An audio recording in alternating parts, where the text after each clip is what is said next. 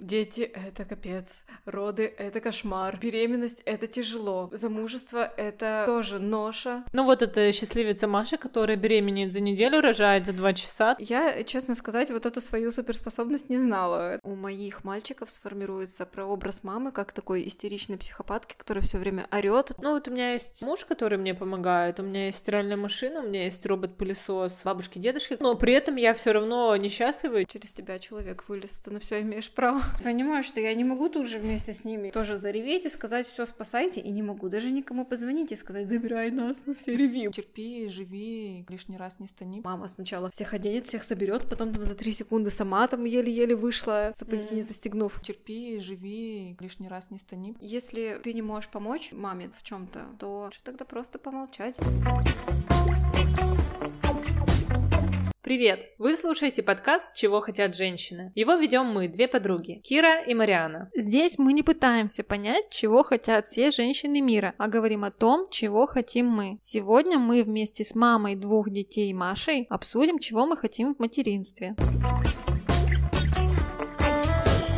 У нас в гостях снова Маша, которая была у нас в гостях в предыдущем выпуске, и мы обсуждали с ней бабушек и дедушек. Маша, привет. Привет. Мариана тоже поздоровайся, пожалуйста. Здрасте, здрасте. Почему мы решили с Машей поговорить на тему материнства? Во-первых, у Маши есть двое детей, что уже повод для того, чтобы поговорить о детях. Во-вторых, потому что Маша готова достаточно откровенно об этом говорить, ну, по крайней мере, мне так кажется, потому что Маша все время постит смешные сторис в Инстаграме, Инстаграме о своем материнстве, о своей жизни с двумя детьми, поэтому, мне кажется, ее будет интересно послушать. Кроме того, что у Маши просто двое детей, у них небольшая разница, ну, сейчас она об этом расскажет, какая разница. И кроме того, что у нее их двое, и между ними небольшая разница, еще ее супруг работает вахтовым методом. Его достаточно длительное время дома нет, и у Маши нет помощника. Поэтому у Маши вот такое прекрасное комбо, которое позволяет почувствовать все прелести материнства. Поэтому мы сегодня будем разговаривать с ней. Вообще нужно дать еще вводное, что у Маши двое детей, у меня одна дочь, у Марьяны нет детей, поэтому у нас будет взгляд с трех точек зрения на материнство и на вопросы, которые мы хотим обсудить. Еще я хотела, наверное, в введении сказать о том, что сейчас тема материнства, ну, может быть, мне так кажется, потому что у меня есть ребенок, и я этой темой интересуюсь, но в целом тема материнства очень широко обсуждается, по крайней мере, если захотеть что-то об этом узнать, источников очень много, и я имею в виду материнство не только в смысле каких-то лайфхаков обращения с ребенком, бытовых, скажем так, вещей, но и в плане психологического здоровья мамы, впечатлений мамы от материнства. Сейчас, например, очень много подкастов на эту тему. Если нас слушают молодые или не молодые мамы, посоветовала бы я вам послушать подкасты о материнстве. Их очень много. И вот недавно я даже слушала первый фестиваль подкастов «Слышь», и там целое было выступление, там часовое дискуссия среди ведущих подкастов о материнстве.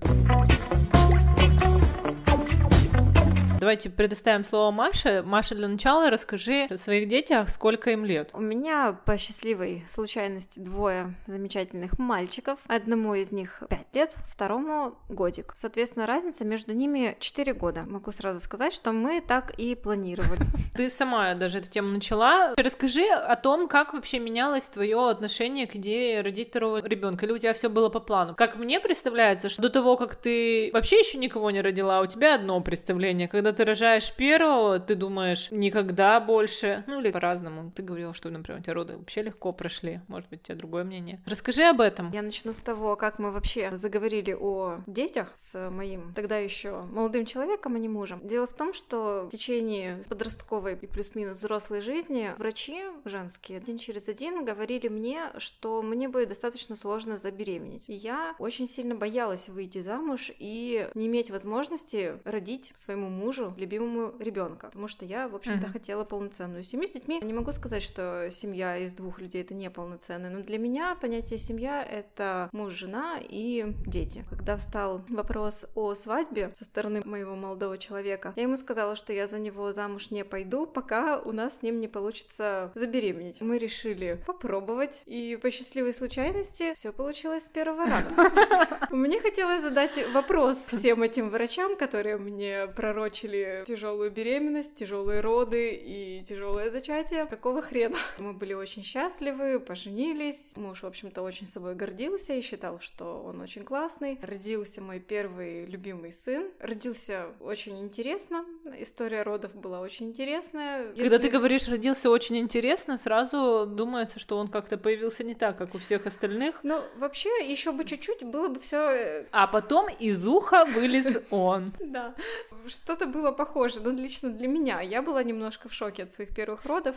Вообще Так надо что- про Машу сказать, что Маша мне, когда я ее спросила, Маша, где мне рожать, Маша рассказала про свои роды, надежду подарила мне. Она сказала, ой, я так вообще легко родила, там что-то дома у меня были схватки, потом раз-два и все готово, и оба раза так. И я такая думаю, «А может быть и у меня так будет? Спойлер, нет. Ну-ну. Девочки, ну вот видите, меня настраивали все мои родственники на то, что дети — это капец, роды — это кошмар, беременность — это тяжело, замужество — это тоже ноша, и вообще вся жизнь — это своего рода борьба. К родам я готовилась с той мыслью, что сутки я буду мучиться и умирать, и потом, когда уже мои силы будут на последнем проценте, я еле-еле что-то смогу сделать или не смогу. Все это еще шлифовалось тем, что врачи говорили, «М, узкий таз, тут все не так, вот тут не так. В итоге, когда я пришла в роддом, мне сказали, ну все, ты рожаешь. А я пришла с мыслью, что я сейчас лягу в предродовое, сутки буду ждать, пока начнутся схватки. А тут я приехала, мне говорят, ну все, где-то через полчаса ты родишь. Настолько я была удивлена, и сама, и мой муж, вот он ожидал меня в коридорчике, к нему вышли через где-то, ну, минут 40, наверное, после того, как он меня сдал. Ему охранник еще говорил, а что ты тут сидишь, сходи домой, поешь, тебе тут знаешь, сколько сидеть? Ой, всю ночь со мной тут будешь сериалы смотреть. А к нему выходит через полчаса, спрашивают, кто в Ираке? Ну, он такой, ну, я. Ему говорят, 2 950, 49. Он такой, это что, заплатить надо? Я такая, в смысле? У вас сын родился? Так появился мой первый ребенок. Очень быстро и Кстати, очень... вот, Марьяна, у тебя в окружении каких больше рассказов про роды? Про то, что это был самый ужасный опыт моей жизни? Или типа, ну вот это просто как будто вылетел, и, и все, я не заметила? В основном, что это больно, жутко и долго. Может быть, это основано на одной моей истории, которую я очень долго, подробно обмусоливаю, тебе рассказываю? Ну, твоя-то, конечно, эпогей, но вообще нет, не только на твоей. Ну ладно, хорошо. Ну вот это счастливица Маша, которая беременеет за неделю, рожает за два часа, так-так. Это можно тебе в шапке инстаграм профиля написать. Ой, с радостью, но меня тогда будут немножко некоторые ненавидеть. Вообще, вокруг меня много девочек, которые легко рожали. Я не знаю, почему Может быть, у тебя такая аура волшебная? Я думаю, что нет. Тут, наверное, дело в чем-то другом. Хотя с кем мы очень активно работали перед родами, с какими девочками, с кем мы обсуждали эту тему очень глубоко, и кого я пыталась, ну не то чтобы подготовить к родам, но хотя бы более-менее правильный настрой задать, все рожали легко. Поэтому кому надо, Примерно так же с веселой историей связано появление моего второго сына. Мы планировали двух детей точно. Для моего мужа было принципиально, чтобы у нас была семья не с одним ребенком, а с двумя, потому что он сам рос с братом, со старшим, и он для него был опорой по жизни. Ему было очень важно, чтобы наши дети тоже имели брата или сестру для поддержки. Первые два года я была не готова физически. Может быть, надо было бы и пораньше сообразить, но у меня сил не было на то, чтобы даже задуматься о второй беременности. А потом, когда мой старший сын стал резко послушным и самостоятельным, это произошло где-то в три с половиной, мы задумались о том, что, о, уже можно. Когда мы поняли, что ребенок утром встал, занял сам себя, нашел себе еду, нашел себе развлечения, сам оделся, сам помылся, сам себя обслужил, На работу сходил, деньги принес? да, убрался в комнате, мы поняли, что все. То есть тебя не пугали все эти вещи? Декрет. Я к тому времени уже задолбалась работать. Я два года как работала с людьми в достаточно таком режиме плотном. Мне уже как раз хотелось заново посидеть дома, как мне казалось, спокойно посидеть дома. Такое заблуждение, опять-таки. Когда ваш первый ребенок станет э, самостоятельным и будет тебя прекрасно вести и слушаться, а такой момент рано или поздно наступит, где-то после трех лет, это ловушка. Но не поддавайтесь. Почему? Ну, сразу ты видишь, что он взрослый, что он самостоятельный, ты ему особо уже становишься становишься А почему постоянно ловушка? нужна. Хорошо. Ты родила второго ребенка, и ты поняла, что он не столь самостоятелен. Ну, я поняла, что это периодами, что все равно дети, они дети, и что если он в три с половиной года себя хорошо вел, то у него может быть кризис четырех лет, кризис четырех с половиной, кризис пяти и так далее. Это просто витки развития. Бывает, э, что полгода ребенок идеальный, следующие полгода он преодолевает какой-то кризис. В общем, всегда а, кстати, с появлением младшего брата характер старшего улучшился, то есть это его дисциплинирует, или наоборот, он ревнует, и он требует себе больше внимания, или наоборот, прибавила самостоятельности? Вообще, в большинстве случаев у старших детей начинается ревность, но у нас, к счастью, этого не произошло. В силу того, что обычно, когда рождается младший ребенок, с ним большую часть времени проводит мама, на старшего переключается папа. У нас, наоборот, папа стал ответственный за младшего, Мгм. а я стала больше внимания уделять старшему. В общем-то, как он и хотел. К отсутствию папы еще мои дети более-менее как-то привыкли, потому Мгм. что он все равно работает вахтами. Все равно, мне кажется, мальчики больше тянутся к мамам, и им больше важно именно женское внимание. Они более нежные, чем девочки, они более Да? эмоционально неустойчивые, это точно. Более такие Ты знала нестабильные. такое, Марианна? Про Нет, нежных не мальчиков? знала. Мальчики с ними гораздо тяжелее, чем с девочками, поэтому мамы девочек, чтобы вы не говорили, вам живется легче. Ничего не знаю. Ничего себе. У меня у всех подруг девочки. У меня ни у одной подруги нет мальчика. Одна, может быть, знакомая больше, нежели подруга, у кого именно мальчик. И она со мной тоже солидарна. То, что девочки — это вообще отдельная песня. С А что, нет ни веселее. одной мамы с капризной девочкой, которая говорит, девочки, это пипец. Дело не в капризности, дело в именно зависимости и эмоциональной связи. Девочки, они все равно более самостоятельные. Серьезно? Да. Я думала, наоборот, смысл в том, чтобы родилась девочка, что она будет около тебя все время рядом. Может быть, у вас и будет ваш мир. Может быть, это духовная знаешь, связь. Маша, почему? Это такая компенсация, потому что потом твой сын уйдет куда-то в свою семью. Ну, хотя, наверное, везде по-разному, но я себе так в теории представляю. А девочка все равно ближе к маме, наверное, во взрослом возрасте. Поэтому такая компенсация, что в детстве к тебе мальчик ближе. Я думаю, что, может быть, и в этом есть суть. Хотя Марьяна мне вот помню, мы когда это обсуждали, Марьяна возражает, что мальчики и девочки разные бывают, и нет такого, что мальчик уходит в другую семью, а девочка все сидит возле мамы. Про вторую часть я вообще не помню, это я к чему такое говорила. А то, что мальчик и девочки, и они все разные, да, мне тоже кажется и сейчас, что они по темпераменту все разные, и поэтому кто-то более капризный, кто-то более послушный. Но тут уж... Нет, ну тут уже Маша говорит не капризность, а кому требуется больше внимания мамы, кто более, наверное, тактильный, кто любит быть рядом с мамой. Дело не в тактильности даже. Это такая тонкая грань. Вот как мне муж это объясняет. Мальчики все делают не потому, что им это, ну, с какой-то стороны, да, им это интересно, им что-то хочется познавать, узнавать, но они большую часть своих каких-то подвигов делают именно ради мам. Их любое движение, их любое какое-то достижение будет для них же самих ценным, если мамочка это оценит. А для девочек? Девочки более автономные, на самом деле. Я делаю это для себя. Ну, вообще, я считаю, что женщины, в принципе, более сильные. Не знаю, мне как-то трудно это пока воспринять. Мне кажется, что в целом и дети, и, собственно, и мы до самого далекого возраста все равно стараемся впечатлить своих родителей, хоть девочки, хоть мальчики, и доказать им, что мы такие молодцы. Разве нет? Ну, мне со стороны тоже так кажется, то есть, что и мальчикам, и девочкам очень важно внимание родителей. А те, кто, допустим, не получает его, они уже потихоньку там как-то замыкаются в себе, привыкают жить без него. Я вот не думала насчет того, что девочки, они более самостоятельные, а мальчики больше зависят от мамы. Ну, может быть, Маша и виднее. Может быть, у меня просто у подруг такие девчонки более какие-то серьезные, более спокойные. Мы решили, что нам нужно подумать о втором ребенке, когда младшему исполнилось три с половиной. Я опять же таки сказала, что ну давай начнем задумываться. Ну, в общем-то, возраст такой, да, четыре года меня бы разница устроила. И повторяется та же самая история с тестом через неделю, что здрасте, мы ждем. Самое интересное, что я даже бы и не подумала делать тест, если бы ко мне не подошел Даня и не сказал, о, а у меня в животике братик скоро будет. Он начал говорить что-то на тему второго ребенка. Возможно, он подслышал наши разговоры, что мы его спрашивали, хотел бы он брата или сестру, и он как-то провел параллель и начал мне говорить, что о, братик. Я пошла за тестом, и оказалось, что да, братик. О том, Ну, что нет, это не будет- братик, кто-то. о том, что это будет братик, у меня не было сомнений, потому что, Почему? насколько я изучила первую статью, попавшуюся в Гугле, кто ответственный за пол ребенка, я поняла, что это хромосома мужа, а у него где-то там до третьего колена у его отца и всех последующих людей были только мальчики, Мгм. ни одной девочки не было. У отца там семь братьев, у каждого семь восемь братьев по несколько сыновей, у каждого из сыновей только мальчики.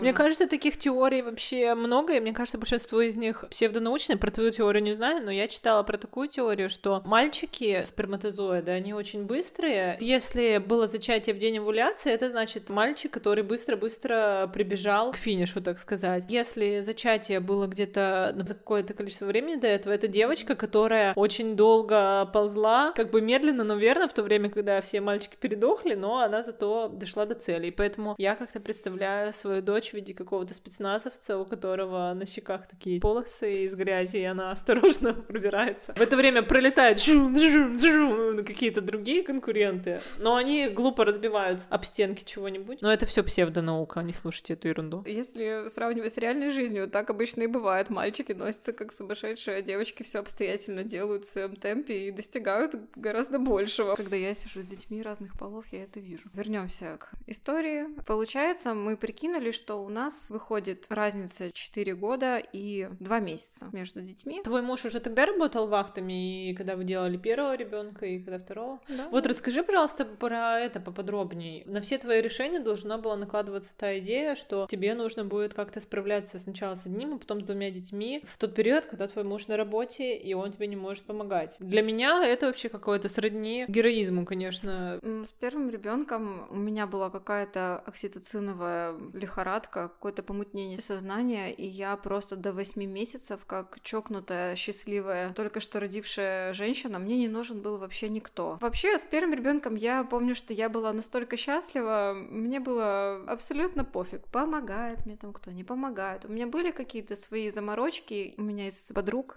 и вообще из близкого окружения никто еще не рожал. И я вообще, в принципе, маленького такого ребенка первый раз увидела, ну, в общем-то, своего ребенка. Помню, где-то, То есть ты абсолютно полугода. интуитивно справлялась с ребенком? Почему-то я была спокойна. Я думаю, что это все залог гормонов. И роды, и зачатие, и беременность, потом последующий декрет, это, скорее всего, мои гормоны мне помогли, что они где-то правильно выделялись, где-то правильно обезболивали, где-то правильно успокаивали. И ну, то есть поэтому- зря тебя гинекологи обругали. У тебя, Да. наоборот, идеальное здоровье для этого. Я, честно сказать, вот эту свою суперспособность не знала, потому что у моих всех мам, бабушек все тоже было достаточно плачевно, и все меня в основном только пугали. А тут оказалось, что и кормить я могу до двух лет, и рожать я могу спокойно, и все, что хочу, в общем-то, спокойно воспринимать. Это было, конечно, удивительно.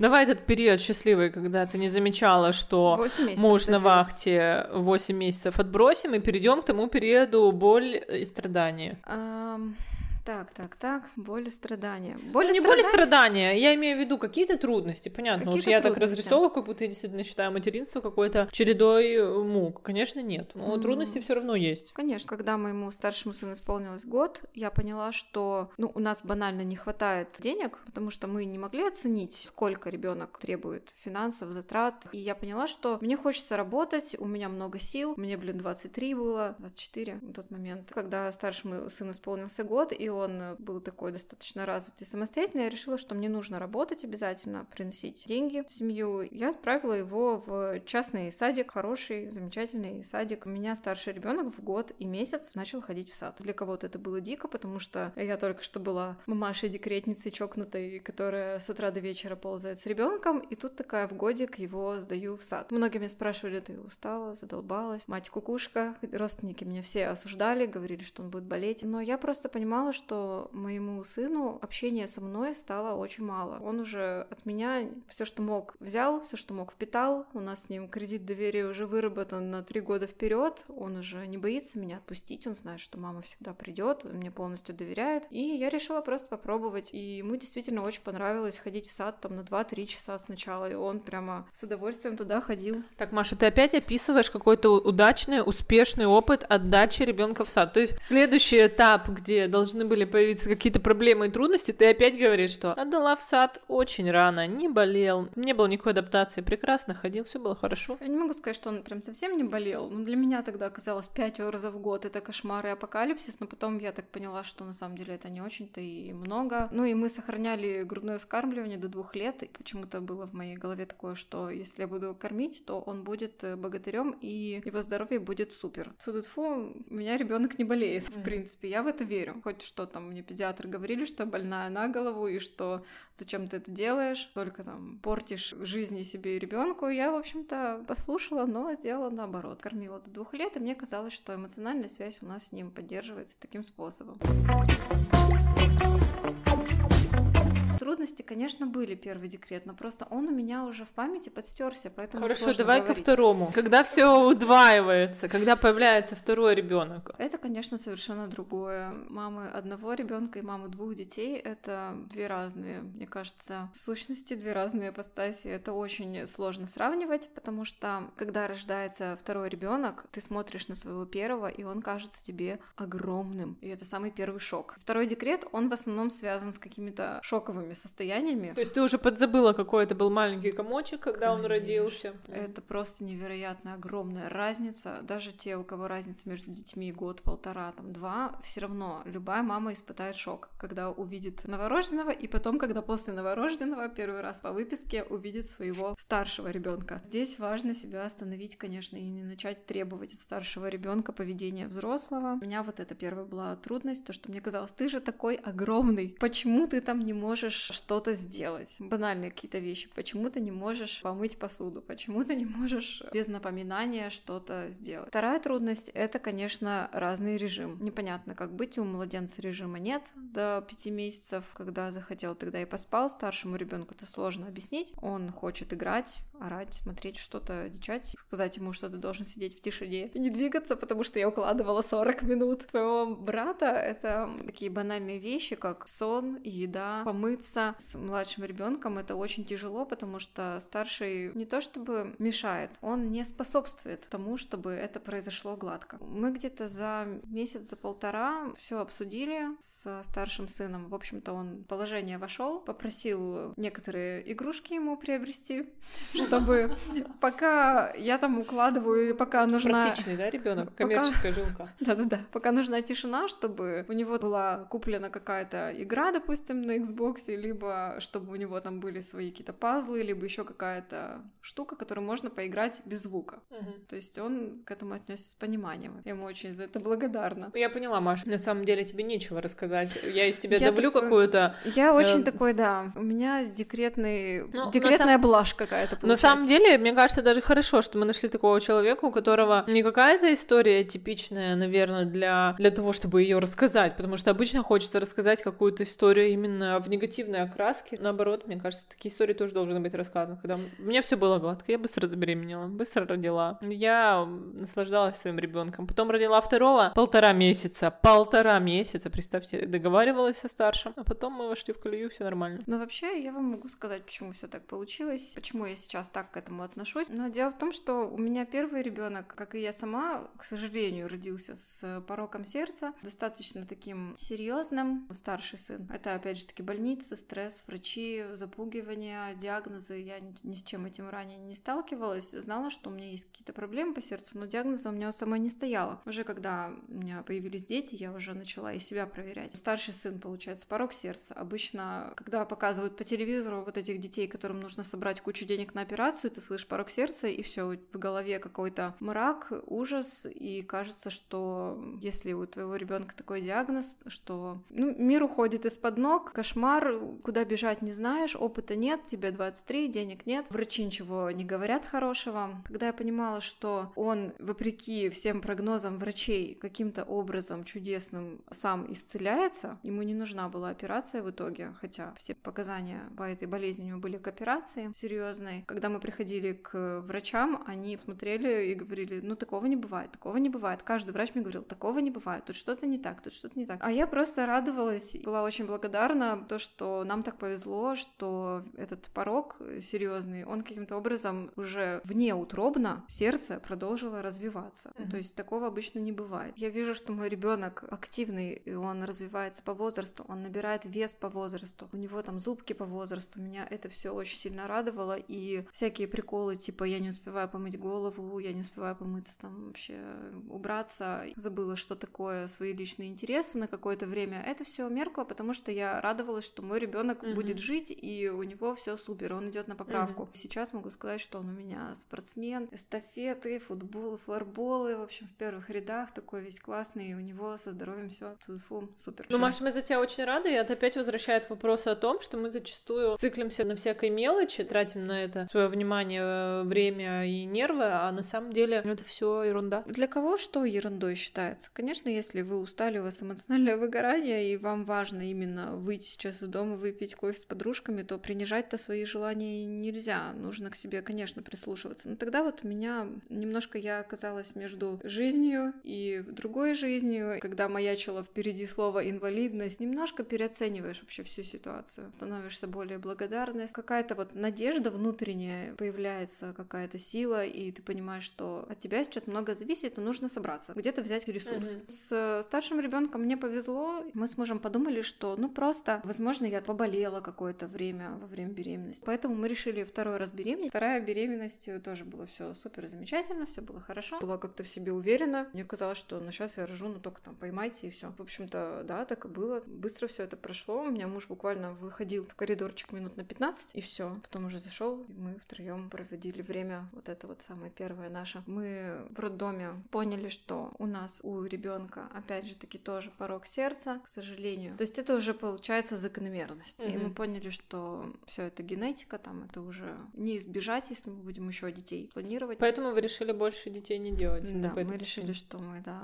больше не будем, потому что это очень-очень тяжело. Если с первым ребенком нам повезло, что все само разрешилось, что врачи очень сильно удивлялись, у младшего сына, к сожалению, вообще пороки были идентичны по размерам, что-то между средним и тяжелым, прям пограничное. Но у старшего сына он был в мышечной части, а у младшего в мембранной, а мембранная, она только имеет свойство растягиваться, нежели мышца срастаться, mm-hmm. и нам сразу сказали, что, ребят, как бы готовьтесь. Мы, получается, поняли, что нас снова ждет вся вот эта история с бесконечными анализами УЗИ и так далее, но мы были настроены позитивно, потому что нам казалось, что младший сын, он еще крепче, чем старший, что у него тоже нет никаких внешних проявлений, но, к сожалению, в три месяца они начали активно нас догонять. А какие внешние проявления? А, одышка, синева кожных покровов, ребеночек плохо вес набирает. Мы буквально там за каждый грамм сражались, мерили там эти подгузники, сколько пописал, сколько то все. В общем, это все на самом деле очень так стрессово, но надежда в нас не гасла буквально вот до трех с половиной месяцев. Мы думали, что все будет хорошо-хорошо, но поняли уже, что что-то врачи не договаривают, потому что на каждое наше УЗИ сбегалось несколько самых опытных специалистов нашего города. Мы уже сходили во все больницы. Те, кто ставил датчик на нашего ребенка, у них глаза настолько округлялись, что мы понимали, что ничего хорошего. Мы, как и с первым сыном, отправляли документы сразу же после рождения в Алмазово, центр в Санкт-Петербурге. Это самый лучший у нас кардиологический центр в стране. Там самые тяжелые детки наблюдаются. С первым ребенком нам дали какую-то отсрочку, попросили прислать результаты через месяц, и они были лучше, лучше, лучше, положительная динамика. А с младшим они сразу поняли, что надо приглашать нас к себе туда, в Питер. Чтобы делать операцию? Пока не было объявлено, что нужна операция. Пока толком никто ничего не говорил, потому что у нас в городе, к сожалению, нет такой детской кардиохирургии, ну, какого-то отделения, кто бы имел опыт, кто бы мог хоть что-то спрогнозировать. То есть они могут, да, УЗИ сделать хорошо, но объяснить родителям, насколько ситуация критична, они не могут. Они видят, ребенок здоровый лежит перед ними, ну, мой сын, по нему вообще не скажешь, что у него какие-то проблемы. Ставят на него датчик, у него там внутри сердца размером 9-летнего ребенка и какие-то дикие показатели, а внешне он такой, ем молочко, все делаю, переворачиваюсь, все у меня супер. Uh-huh. То есть у них это в голове не укладывалось. Нам позвонили, сказали, что 12 декабря у нас дата госпитализации, соответственно, моему ребенку было на тот момент 4 месяца. Мы поехали, думая, что ну, нас посмотрят, обследуют, назначат терапию, может быть, что-то сделают. Но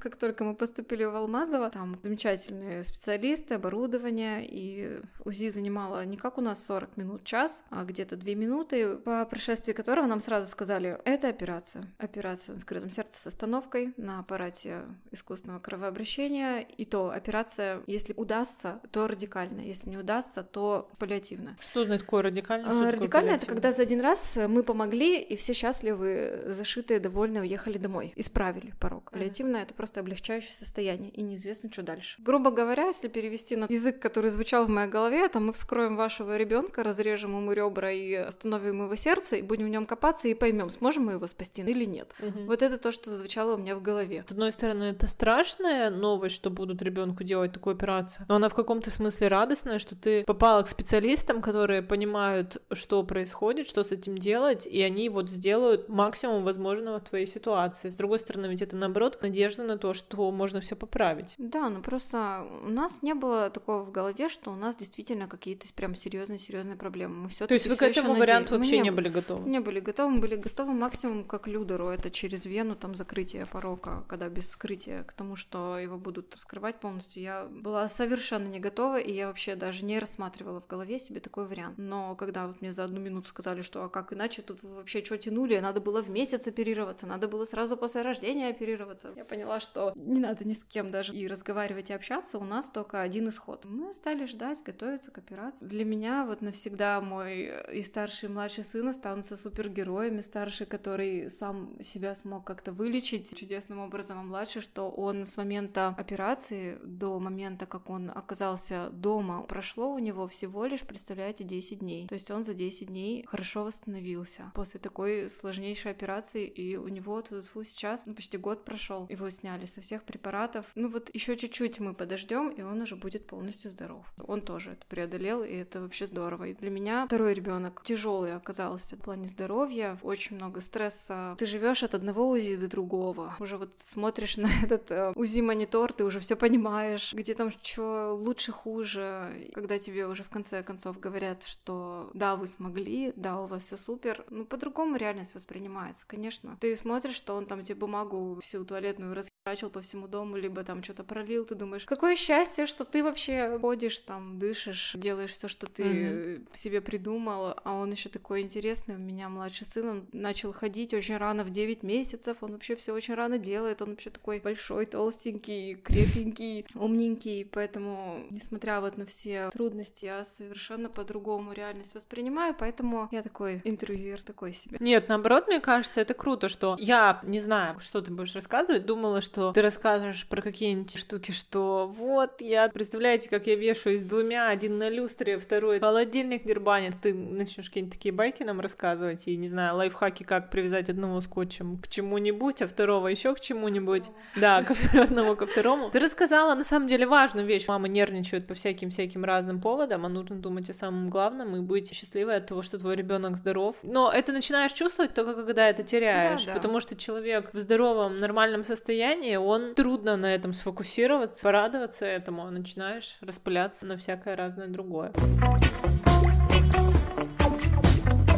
Прекрасно понимаю всех мамочек, у кого даже детки здоровые, все супер. Любая мама имеет право на то, чтобы устать. Это нормально, это даже хорошо. Плохо, когда мама задолбалась, устала и выгорела, и она боится в этом признаться. Вот это плохо. Ну вот я на эту тему хотела поговорить. Я, по крайней мере, сталкиваюсь с таким мнением. Это не только от старшего поколения, мне кажется, и наши с вами ровесники могут такое говорить. Ну, опять же, они это берут откуда от своих родителей, наверное. Они говорят так, мы воспитывали своих детей, вот у меня не было удобств, да, надо было стиральной машины, у меня не было подгузников, мне надо было печку топить. Или неважно, даже не берем вот этот пример, да, когда наши родители, у которых, ну, даже не наши родители, бабушки, дедушки, наверное, у родителей уже что-то это было. Допустим, женщины, которые говорят, вот я одна воспитывала, или я работала и воспитывала, и пересказывают свои какие-то реальные трудности, да, которые были, и говорят, а вы вот ноете по какой-то ерунде, то есть как бы обесценивают вот эти жалобы. Что ты думаешь на этот счет? Это действительно по делу, что мы не имеем права жаловаться, и нужно подумать, что на самом деле все хорошо, и то, что ты расстроилась, как ты говоришь, из-за того, что хочется выпить кофе с подружками, это все фигня или нет? Что ты думаешь на эту тему? Я думаю, что никто не вправе вообще женщину, у которой есть дети, каким-то образом упрекать.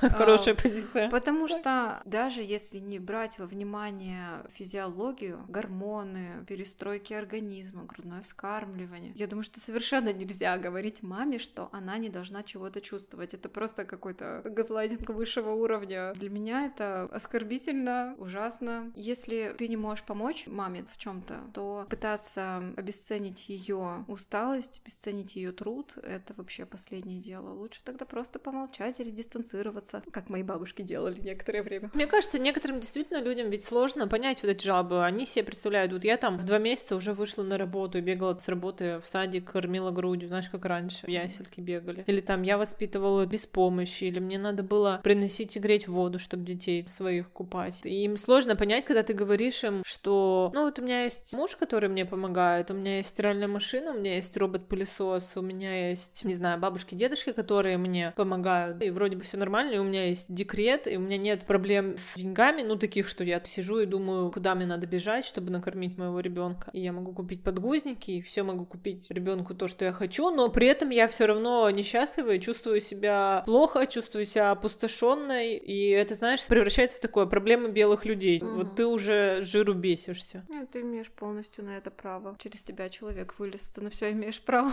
Помнишь, Марьяна, мы когда с тобой эту тему обсуждали, ты рассказывала, что в подкасте «Психология на дожде», да, он называется, ты слышала теорию, которая объясняет, почему сейчас мамочки, несмотря на то, что быт продвинулся, все равно чувствуют депрессию. Собственно, там было коротко это объяснялось тем, что раньше в детей столько не вкладывали, что вот он сам по себе что-то растет, как цветочек на солнышке, и слава богу, что он растет. А сейчас над каждым чихом и пуком ребенка мамочки там трясутся, много сил вкладывают, поэтому что это неправильно сравнивать. Мне кажется, может, это справедливо, по крайней мере, точно справедливо, наверное, для 19 века и для крестьянских семей, где ребенок чуть-чуть подрос, и его отдавали, он бегал с детьми во дворе, когда какого-нибудь трехлетнего все время за собой таскали, и как бы за ним приглядывали все остальные дети. Как вы думаете, актуально это, что там 20 лет назад родители не были так на детях зациклены? Я думаю, что здесь больше вопрос о мамах, потому что раньше роль женщины — это домохозяйка, тот, кто следит за детьми, готовит. Сейчас женщины... Когда? 20 лет назад тоже? Ну, 30 я лет думаю, назад что тоже? не 20, может быть, 30-40. Когда там эти энциклопедии, которые сейчас все постят? Встречайте мужа, повяжите бант. Ну, это 60-е, 60 наверное. сколько это? Уже Лет 60 лет лет назад. 60. Но все равно, мне кажется, сейчас Но эту женщина- идею высказывают и ругают, и не понимают, почему новые мамочки ноют. Не люди, которые были мамочками 60 лет назад. Если судить по моей маме, она от себя столько не требовала, сколько, допустим, я от себя требую. Мне кажется, что сейчас современная женщина, она должна и из работы не выпасть каким-то образом чудесным. Посидеть в декрете, значит, вырастить ребенка, которого надо вложить много себя, при этом на работе остаться в поле зрения, чтобы эту работу не потерять и быть специалистом в своей сфере. При этом надо еще, чтобы дома было более-менее, и еще надо и выглядеть как-то нормально.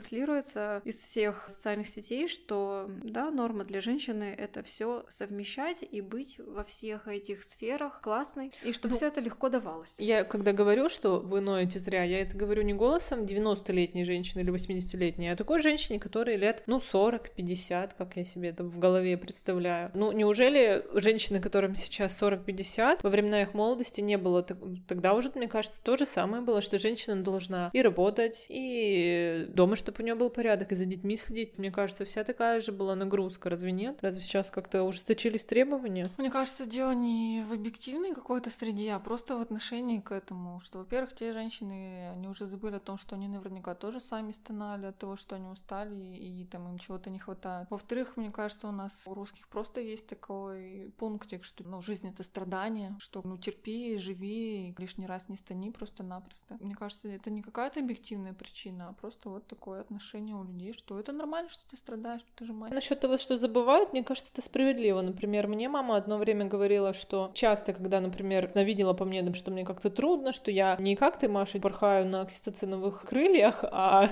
ну, как бы не порхаю. Она говорила, вот, я-то, когда ты у меня родилась, я была такая энергичная, хотя мне тоже было не вздохнуть, не продохнуть, но потом, когда мы с ней это подробнее обсуждали, она, наоборот, времени-то уже прилично пришло с того времени, как она воспитывала меня грудничком, у нее стало всплывать в памяти какие-то элементы, что с ней происходило, и она говорит, да, я вот сейчас вспоминаю вот такую, рассказывает мне истории разные, я уж не буду их пересказывать, они там такого интимного свойства, да, скажем, но понятно, что ей тоже было очень трудно, но просто это все замыливается, мне кажется, со временем. А насчет того, что вот мы такие русские, и мы любим пострадать, но мне кажется, в этом есть какое-то немножко неправильное отношение, но вот мне кажется, что оно такое, мол, я страдала, мне было трудно, и вот теперь в итоге тоже должны страдать. Но вы должны страдать не от того, чего вы страдаете, от того, что вам хочется выпить кофе с подружками и какие-то, да, уже другие проблемы, а вы должны от того же самого пострадать, как я. У меня не было удобств, вы должны тоже без удобств. Вот какая-то, что ли, злость к тем, у кого нет этих проблем. Хотя, наоборот, должна быть радость, что теперь через это проходить не надо, и надо порадоваться. Ну, хотя, мне кажется, опять же, у всех людей разное Да, к этому отношение. сказать, что и жизнь у всех разная. У кого-то сейчас проблемы, я не могу пойти пить кофе с подружками, а есть люди, у которых проблемы примерно те же, у которых были у наших матерей 50 лет назад. Вряд ли я тут могу, конечно, говорить, что мамочки все такие счастливые, в комфорте, балдеют при деньгах с роботами-пылесосами. Скажем так, даже те, у кого есть роботы-пылесосы, все равно впадают в какие-то депрессии, чувствуют себя несчастными. Я буквально недавно подписана в Инстаграме на одного блогера, и она проводит консультации, когда ты можешь задать вопрос, тебе психолог бесплатно ответит. И потом эти вопросы и ответы выкидывает в сторис. И вот там было просто миллион вопросов а «Мне скучно с ребенком, у меня депрессия, я не знаю, чем себя занять, я чувствую, что я нервничаю, я чувствую, что срываюсь на него, мне стыдно». Просто я когда пролистала эти сторис, я поняла, что такой ворох... Понятно, что это выборка, концентрация, туда написал только те, кто эти проблемы испытывает, но в целом, что это есть. Мне кажется, вот такие реакции обесценивания этих проблем и приводит к тому, что женщины в себе замыкаются, стесняются об этом говорить, стесняются куда-то обращаться кому-то, считая, что это какая-то фигня. А в итоге потом такие истории, когда кто-то там выбросился с балкона, или, как недавно я смотрела, ребенка женщина полгода держала в шкафу. шкафу. И я просто понимаю, что это, ну, там, допустим, я в комментариях осуждаю, что она там такая, не такая, я понимаю, что это уже конкретное расстройство у человека, то есть надо лечиться. И все это от того, что все равно это где-то ведь начинается когда-то, кто-то к ней не проявил внимания, а посчитал, что все нормально, и вот это до такой степени запускается. И вот я говорю, что сейчас бум подкастинга, например, да, на эту тему. Есть даже целые подкасты, где обсуждаются вопросы ментального здоровья матерей. Но на самом деле это мне так кажется, что это обсуждается, потому что я человек, у которого есть приложение, который слушает подкасты. А сколько таких людей? Их далеко не столько же, сколько мамочек рожающих. Ну, я вот могу объективно судить, что, допустим, ну, сейчас мне почти 30, а тогда, когда я была первый раз беременна, мне 23, первый раз информации, каких-то обсуждений материнства, беременности и всех вопросах э, детей было гораздо-гораздо меньше. Сейчас это все, конечно, в больших масштабах происходит, гораздо больших. И благодаря этому мне вот второй свой декрет переживать, честно сказать, легче. Потому что сейчас как раз идет пропаганда того, что мам нельзя унижать на тему того, что они не должны чувствовать то, не должны чувствовать все, не должны расслабляться, должны быть какими-то супергероями. Сейчас, наоборот, стараются все психологи стать на сторону мамы, объяснить, что есть такое понятие, как эмоциональное выгорание мамы, что этим нужно женщинам помогать, не нужно их осуждать, не нужно принижать их чувства, и это сейчас большие охваты имеет, я так-то соглашусь. Очень много кто это обсуждает сейчас, даже в сравнении с пятилетней давностью.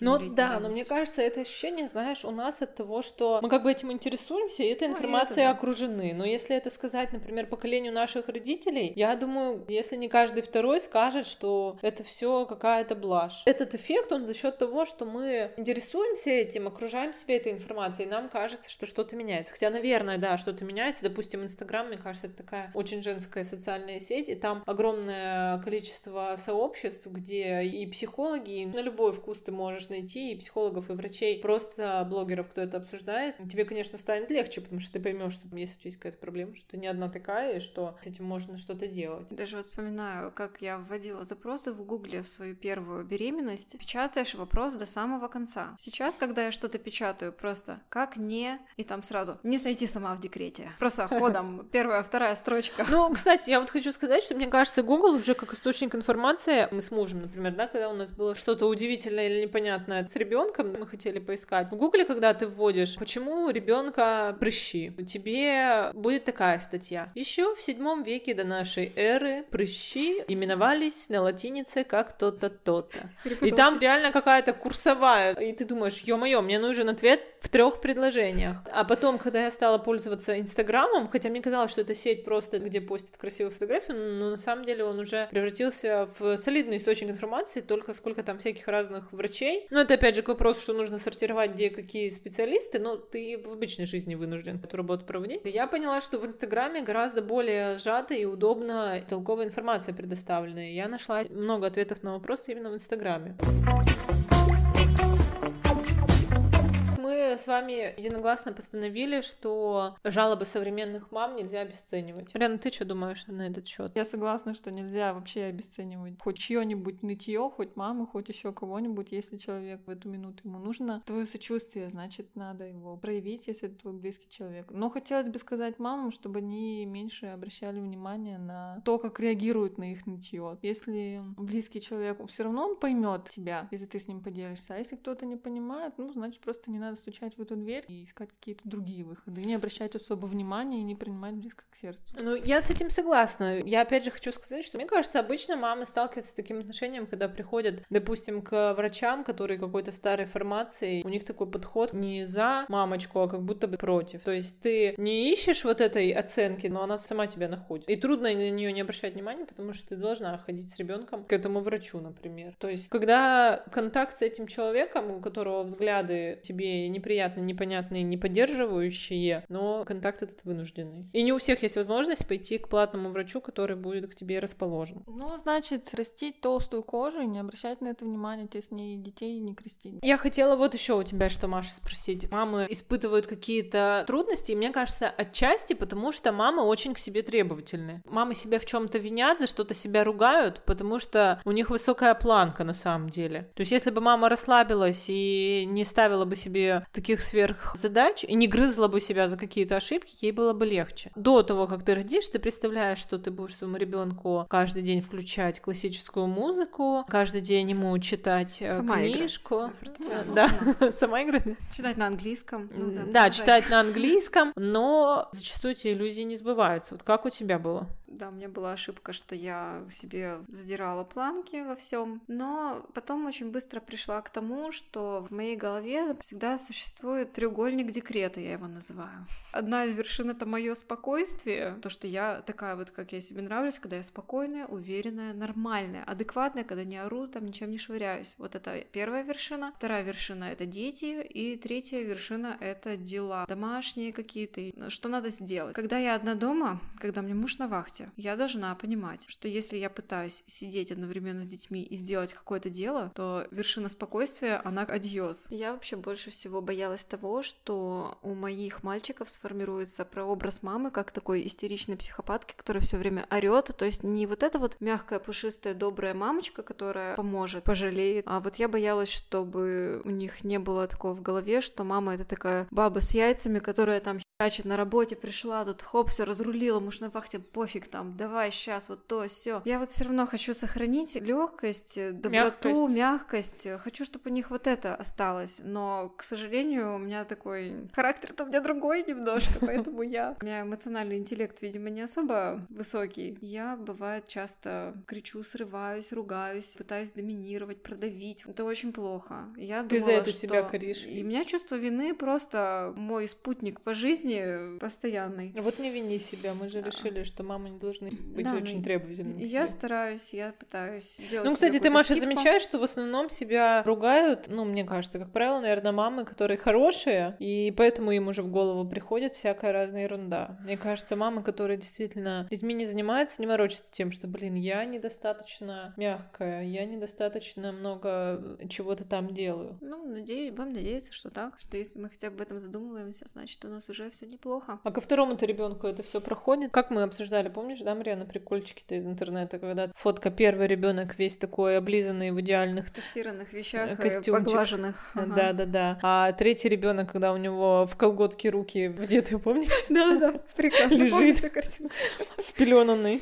Уровень уверенности в себе, он в 500 раз выше. То есть с этой точки зрения круче. То, что ты понимаешь, что так, вот тут я разбираюсь, опыт это очень классно. На самом деле в чем то легче, но все равно все по-другому. Не сравнить. Я думала, что у меня будет в основном проблема то, что не смогу наладить контакт старшего с младшим. Да. Но у меня, к счастью, это обошло. У меня оказался мой старший ребенок дикий любитель малышей по части здоровья, там как обходиться с ребенком. У меня почему-то не всплыло. Я не знаю почему. Но, скорее всего, потому что мой муж полностью пропустил первый декрет, потому что он работал сначала съездить на вахту, приезжает и тут работает сутками. Он ребенка видел, ну, редко старшего. И когда он понял, что это наш, скорее всего, последний декрет, он, э, во-первых, взял максимальное количество отпусков, плюс коронавирус, привет. И у нас получается за все время, пока Владик э, с нами, муж ездил на вахту, может, месяц он всего отсутствовал за всю жизнь ребенка до года, а все остальное время он с ним нянчился. На тему нянчился я хотела еще обсудить такой момент. Что вы думаете насчет роли мужчины в воспитании детей? Вы считаете, что, ну, это, наверное, какая-то старая парадигма, да, но она и сейчас имеет место быть, и люди считают, что так нормально, что жена должна заниматься ребенком, а муж должен зарабатывать деньги, что менять подгузники и водиться с ребенком это дело не мужское, и мужчина не должен разбираться в том, какие проблемы со здоровьем у ребенка, какому ему надо врачу, какие у него прививки, какие у него какашки, простите за выражение, и что это значит. Или вы думаете более современный подход, который сейчас распространен, и я это замечаю, мне кажется, что папа сейчас, ну, как минимум, больше вовлечены, а так зачастую, мне кажется, и на равных вовлечены в воспитание детей, наравне с мамой интересуются всем. Что думаете на этот счет? Маша, как у тебя и что ты считаешь? У меня как раз получилось так, что первый декрет я была в основном ответственна. Мне, конечно, муж максимально помогал, когда мог. Я помню, он приходил с ночных смен, сидел еще с Даней, пытался там как-то меня куда-то отпустить. Ну, то есть у тебя он по объективным причинам не мог Да, помогать. Он хотел бы, наверное, но он не мог, и плюс э, опыта у него не было а, особо, и ему было как-то страшно. Со вторым ребенком он уже не боялся таких крохотулечек, и вот он делал, ну и сейчас делает. Могу сказать, что процентов 80 того, что у нас дома происходит по части воспитания детей, делает он, когда он дома. У него оказалась какая-то есть у него к этому предрасположенность, то есть он действует по определенным своим принципам, которые мне кажутся правильными, а я действую всегда исходя из моего настроения, что мне кажется неправильно. А мне кажется вообще, что на самом деле это миф, то, что забота о ребенке это какое-то женское дело, не по социальным даже, да, причинам, что вот мужчина должен работать, он не может помогать. Есть же еще мнение, что и как бы физиологически женщины предрасположены, что не знают, как его взять, как его перепеленать там и так далее. И если мужчина этим займется, он при всем желании у него так хорошо, как у мамы не получится. Мне кажется, это бред. полная ерунда, Бред, бред. и у него получится, может быть, даже лучше, чем э, у мамы. Мне кажется, я не столь продвинутая, и у меня в окружении единичные случаи, когда мужчины хотя бы в равной степени участвуют в воспитании ребенка. Если это действительно сейчас более развито, так скажем, и мужчины действительно находят себя в этом, то мне кажется, это очень большой плюс. Как правильно для всех не могу сказать, мне было бы комфортно, естественно, если бы мне помогали, и мой мужчина, мой муж мог бы на равных вместе со мной воспитывать ребенка. Ну вот, кстати, у Петрановской в книге «Селф Мама», по-моему, в этой книге была, если я не вру, может, тайные поры, но, по-моему, в «Селф Маме». Короче, было сказано, что слово «помогать» оно вообще неверно изначально. То есть помогать предполагает добровольное участие какого-то стороннего человека. А здесь, когда вы два равноценных родителя, твой супруг, партнер, папа, ребенка такой же равноценный родитель, как и ты, слово «помогать» оно неверно. Подразумевает какую-то его э, субсидиарную в этом роль, да, что он как бы такое приложение, дополнение, и как-то ее даже уменьшает. Я думаю, некоторым папам, наверное, это было бы неприятно, что вот я тут помогаю. Ну, я не помогаю, точно так же воспитываю ребенка. Мне кажется, не стоит к этому, наверное, придираться, но в целом это отражает подход, слова, которыми мы говорим. А Маша, у Да. тебя какое ощущение? Сейчас папы стали другие? Или это просто мы в каком-то обитаем, опять же, космосе? Я думаю, что другие, но, по крайней мере, среди моих семей, знакомых с детьми, папы, они либо на уровне разделяют обязанности по детям, вот даже когда банально надо детей одевать, из гостей уходят. Раньше, как я помню, ну, допустим, меня папа никогда не одевал, ну, когда я маленькая была, или там моего брата, допустим, всегда там мама сначала всех оденет, всех соберет, потом там за три секунды сама там еле-еле вышла, сапоги не застегнув. Сейчас вот я наблюдаю, что в поликлиниках 50% папы ходят Я тоже это наблюдаю, да. допустим, на каких-то В даже... парках гуляют, Да. на площадках. Да, и даже уже не редкость, что ну, в Инстаграме либо на форумах тоже папы активно участвуют. Раньше там, мне Мгм. кажется, это было вообще дичь. Да, мне кажется, наше, кстати, поколение вообще папы тогда моды такой точно не было, что это скорее были исключением какие-то папы, которые вовлечены в уход за ребенком. Это было нормой, наверное. У наших Да, у наших родителей получается. У нашего поколения, я имею в виду, когда мы были детьми. Я согласна, может быть, то, что кто-то там гуляет в парках, это не показатель, это, мне кажется, обычно мамочки отправляют погулять, а давай я надраю всю квартиру.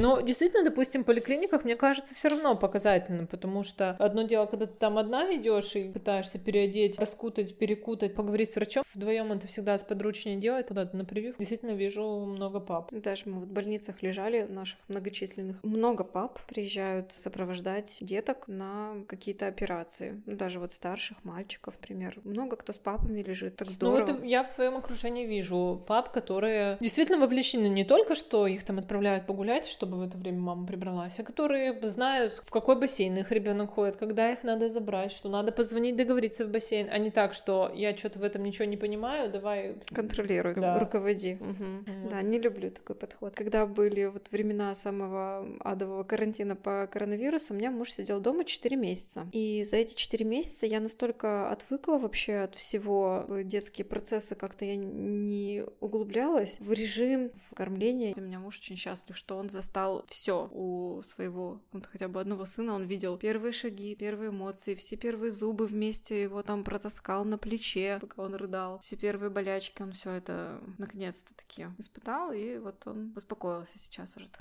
Ну, душой. кстати говоря, вот Комаровский, я понимаю, что он, конечно, не истина последней инстанции, у него много есть противников, но мне кажется, то, что он говорит верно, это то, что отец должен участвовать в жизни ребенка и, в частности, абсолютно интересоваться вопросами его здоровья. Например, если что-то назначается, например, лечение, он тоже должен знать, что назначается, участвовать в обсуждении, так лечить или так не лечить, к какому врачу идти. Он говорит, может быть, это в каком-то смысле, учитывая современные реалии, ну, это какие-то стереотипы, да, но он говорит так, что мама всегда эмоционально принимает решения, особенно когда ребенок болеет, мама на взводе, мама взбудоражена, мама мечется, а как раз-таки здесь нужен папа более с холодным умом, у которого гормоны не скачут, и который более рационально и спокойно поможет принять решение вместе с ним. И я вот на себе испытала, что это именно так. Я впадаю в какие-то, ну, по крайней мере, сперва, впадаю в какие-то крайности, а муж, наоборот, спокойнее на это смотрит, и мне кажется, это справедливо. Я согласна, конечно, что у нас сейчас ультратолерантное общество, и нужно сказать, что бывают разные мужчины, разные женщины, бывают женщины гораздо спокойнее, чем мужчины, которые... Может, мужчина начать паниковать. Но мне кажется, это часто так бывает, как мне представляют. У тебя, Маша, так? Или ты тоже с холодным умом, а муж... Нет, нет. А муж в панике бегает. У нас полностью костяк воспитания и каких-то заложенных ориентиров по жизни — это папа, а мама — это такой некий человек. Мои дети просто считывают мое настроение с утра, и уже в зависимости от этого со мной коннектятся. И у нас в основном все спрашивают дети, можно ли какие-то сладости, либо что-то включить. Они в первую очередь идут, э, спросят у папы, потому что они понимают, что мама в основном, если у нее хорошее настроение, скажет, да, все, ешьте мороженого, никакого обеда, тусим, мультики до 12. Если у меня настроение плохое, я просто могу на всех наорать просто так. Это гормоны, я все еще на ГВ нахожусь, поэтому они, в принципе, так более-менее толерантно ко мне относятся. Но если бы у меня вот муж не занимался воспитанием, я не знаю, чего у меня из детей выросло, потому что я совершенно человек настроения, это очень плохо может повлиять на именно ориентиры того, как надо себя вести детям. Но, наверное, если бы у меня его не было, как такой отправной точки для воспитания, я бы, может быть, себя и в руки-то почаще выбрала и не чудила. Но пока вот так живем. Он молодец, а я как третий ребенок. Ты считаешь, тебя как-то поменяло материнство? Ну, конечно. Надо позитивное сказать, наверное, да. Нет, любое. А что больше всего поменялось? А что негативное, что, например, ты подумала? У меня просто, я понимаю, что у меня очень сильно возрос уровень тревожности и неопределенности. С рождением детей как-то действительно понимаешь, что ты до конца уже не принадлежишь сам себе. То Да. есть всегда есть что-то вовне, о ком тебе нужно беспокоиться. Твой круг ответственности, он расширился, и если ты только ради себя мог бы сказать, а, ну ладно, или вот так, или это я переживу. Здесь уже появляется еще человек, и ты понимаешь, что это навсегда. Угу. Вроде бы в теории до 18 лет, и потом перестаешь беспокоиться, но на самом деле, мне кажется, нет. Ну, когда Людмила Петрановская задавала в своем инстаграме вопрос, что для вас самое сложное в материнстве, я как раз помню, что я вообще редко пишу комментарии какие-то, но я тогда помню, что у меня прям комментарий вырвался из меня, что больше ты никогда не сможешь расслабиться. Да, да, да, да. и Ну, вот прямо это- скинуть себя вот какую-то ответственность, типа, скинула там на маму, на бабушку и пошла пошла отдыхать, все, меня ничего не парит, я свободный человек. Нет, все, это больше без вариантов. Да, ну тут, конечно, скажут, что можно и с нормальной жизнью сочетать материнство. Это понятно, что ты можешь иметь и карьеру, и наконец-то начать встречаться с подружками из кофе. Это как бы пройдет этот период, когда это прямо невозможно, и ребенок становится все более самостоятельный. Но мне кажется, все равно ты сохраняешь себе вот эту думку о ком-то другом, Да. которая всегда с тобой. Вот эта думка как раз у меня, вот это основное, то, что у меня появилось. Вообще, что поменялось? Просто, ну, это совершенно другая жизнь, я не знаю, поменялось все. Я была безответственным комочком капризности, а теперь я, здравствуйте, жена вахтовика. Конечно, это долгий путь, огромный. И когда идешь по улице, у тебя сначала один ребенок там упал, заорал, тут уже второй ревит, а тебе идти еще там с полтора километра до дома по дождю, по И ты дорогам. понимаешь, что ты тоже не можешь третьей сессии Я сказать. понимаю, что я не могу тут же вместе с ними тоже зареветь и сказать все спасайте, и не могу даже никому позвонить и сказать забирай нас, мы все ревим. Ты понимаешь, что так, первым делом успокаиваемся, берем себя в руки. Ну, это называется, ситуацию. наверное, словом взросления и называется, когда ты понимаешь, что ты не можешь на кого-то перевалить ответственность, а что ты теперь крайний пункт этой ответственности, на ком она замыкается. Самое ощущение себя, конечно, совершенно другое. Если так закрыть глаза и представить себя со стороны в 21 год и сейчас, для меня это два разных человека. Ответственность очень сильно меняет, ну и закаляет. Но это так-то здорово. Рожайте детей. Маша, раз мы перешли в такую волну благостную, я хотела, чтобы ты попробовала вспомнить какие-то моменты пики блаженства, когда ты думаешь, о господи, какая радость. Вот я, например, я это слышала в подкасте у Медузы, где три женщины обсуждают. Они чаще всего обсуждали трудности материнства и решили обсудить, вспомнить что-нибудь приятности. И вот одна из них сказала, что одна из приятностей это видеть своего ребенка спящим. И причем неважно, в каком возрасте, хоть ему там, у него старший сын, по-моему, 18-летний, какой-то студент уже, и что они сразу становятся такими невинными, их лица. Я когда увидела свою дочку спящей, я реально это вспомнила. И я уверена, что действительно это вот хоть сколько лет будет ребенку, не знаю, вот душа у тебя порхает на Да. ребенка спящего своего смотреть. Это не то, что ура, он не орет. Боже, он спит, какое счастье. Да, не в этом, но это как бы тоже есть, Включай скорее фильм. Вот я тебя хотела попросить, чтобы ты, может быть, что-то такое вспомнила, что у тебя в памяти. С первым ребенком самое классное, вот со старшим, меня больше всего умиляет, когда он мне делает комплименты, такие, которые я сама за собой не замечаю. Он мне подходит иногда и спрашивает, а ты знаешь, почему ты у меня самая лучшая мама? Я говорю, ну давай скажи. Я думаю, что он сейчас скажет так, потому что я ему купила инфинити надо, мороженое и разрешила лечь спать на 15 минут позже, когда что-нибудь там досмотрит. А он подмечает такие вещи, которые я делаю на автомате, и меня это настолько умиляет, и мне так приятно, что он ценит какие-то мои микродела. Допустим, он мне тогда сказал, что я его лучшая мама, потому что всегда, когда я ему накладываю покушать, я из всех ложечек ищу именно ту ложечку, которая ему нравится, и ему даю. И вот всякие такие маленькие-маленькие мелочи, и вот он это все на самом деле подмечает. Он меня, бывает, балует вот какими-то такими благодарностями. Или когда он рассуждает со своими друзьями на тему, блин, мне все-таки так сегодня повезло. Я шел, и у меня там был зеленый светофор три раза подряд. Или, ну, когда он э, подмечает какие-то вещи, на которые я вообще не обращаю внимания, что ему попался какой-нибудь попрыгунчик его любимого цвета. Ну, в общем, какие-то Ну, то есть способность детей радоваться всякой да, ерунде. всякой фигне и считать, что ему капец как повезло вообще, это просто лучше. Оптимизм — это классно, когда вот я вижу, что реально у меня ребенок счастлив и рад, и он готов этим делиться, это здорово. Вот это меня очень сильно умиляет в старшем сыне. Ну, младшем мне очень нравится, когда он съедает все, что я приготовлю.